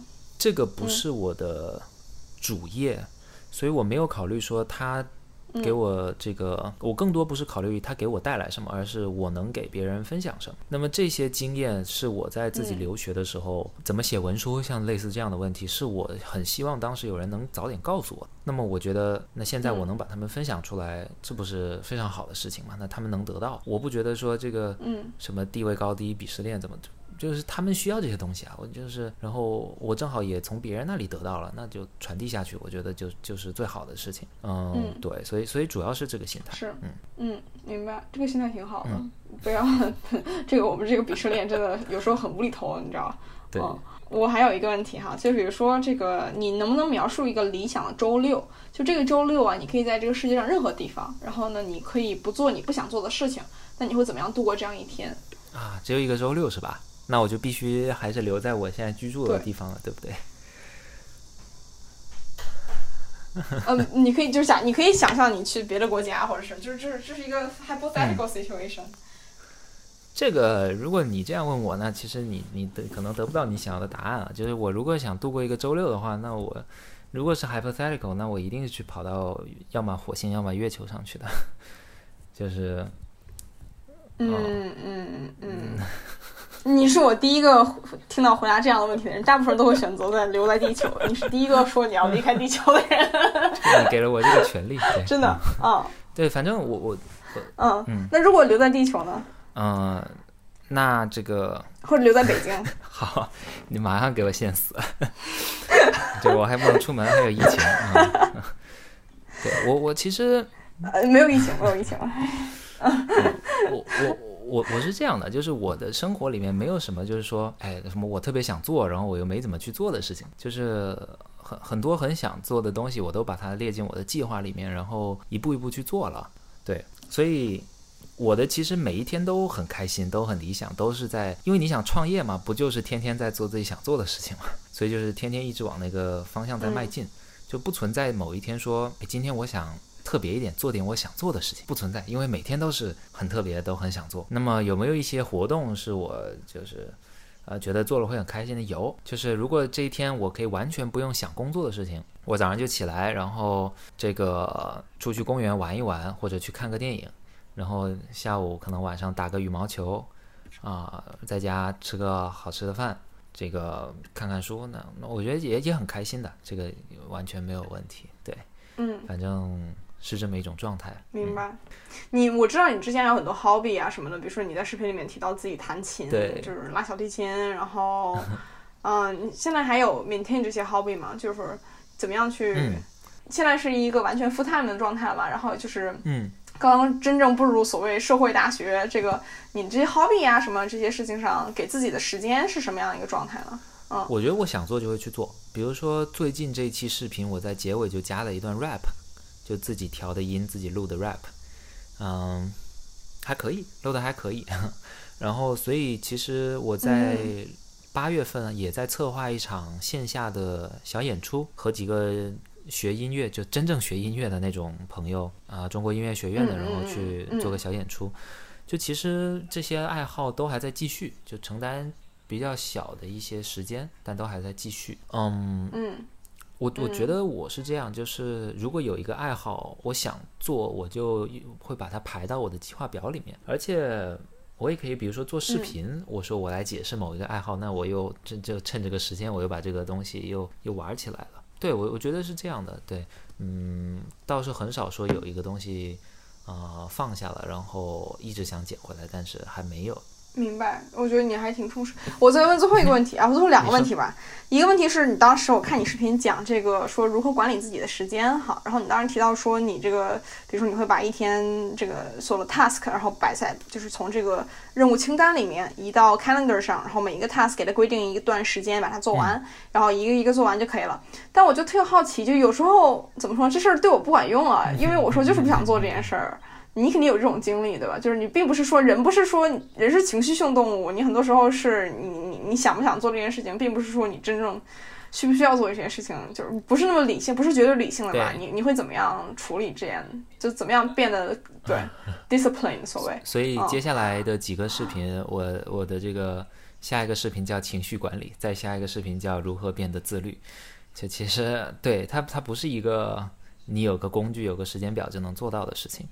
嗯，不过对，这不是这样子简单的事情。就对我来说是这样，因为其实这个啊，我我基本上只要我写在计划上的就没有，就一定会完成，就基本上没有不完成的情况，除非我生病了或者呃，对，就基本上生病的情况才会不完成。那然后这个这个是因为其实小时候就中学、小学的时候，呃，这个家庭形成了一种非常严格的教育习惯，就是凡是必列计划，写在计划上必定要完成。就是这两点，那么其实就对我今天就造成了非常大的影响，就对我来说非常非常重要的习惯。就是说，这个计划不会有时候 unrealistic 吗？就你想我，反正我有这种感觉，就我想做的事儿总比我真正完成的事儿多。那就是你想错了呗。就是 你给我讲我怎么想错，我还挺好奇的。我我也想变得更 productive 一点。我想一下，就比如说这个，你你你可能学过一点 machine learning。嗯，没有，或者我我想一下啊，就是这个吧。这个你你你刷淘宝或者刷知乎或者刷这个视频推荐，就你一开始刷，比如说刚下载这个 A P P，它都不准，对不对？因为它不知道你想看什么。但是你越刷越点开越看，就越来越准，越懂你。对。那么做计划其实就就很像，就是一开始你也不懂你自己，就是你真不懂，就你不知道，比如说或者说我吧，我不知道我写完这篇论文要多久啊。我一开始上大学，我也不知道我上一门课作业要多久。然后大四的时候，我一开始上这个量子力学，我也完全不知道我我能不能上得下来。就一开始我都没有这些信息，但我越刷会越准啊。就是我做第一次发现我计划爆了，我每天都会缓冲时间一个小时，这个我计划爆了，好吧，那就晚一点睡或者我怎么样，我把它做完。那么第二次我就知道我这个时间不够了，那么我计划就会拉长。就基本上你很难说，如果你真正在调整这个计划，你就很难说真正调整三四次之后，你还调不到一个这个。比较准的状态，而且就是很多时候，嗯，如果你的这个时间范围很大，比如说你知道你很专心，你就两个小时写完；不专心就四个小时写完。那么我通常会把这个不专心的成分也考虑进来。就比如说我知道我如果连续写四个小时的物理作业，我中间一定会走神，大概半个小时，就全部加起来，呃，这个上个厕所啊，喝个水啊，呃，看个朋友圈，唱个歌什么的，嗯，嗯，这个我就把这些时间算进来，所以它就它就又准了。就我的计划一般都非常非常准，就是这个时间估计，嗯，是这样的。嗯，哎，我觉得你说非常有道理。其实我我经常列计划，但可能没有你像你说那样去复盘，然后调整这个过程。是，对，啊，反正我是有点变态了，在这个事情上面。没有没有，我觉得特别好，我觉得非常受用，非常受用。嗯，OK。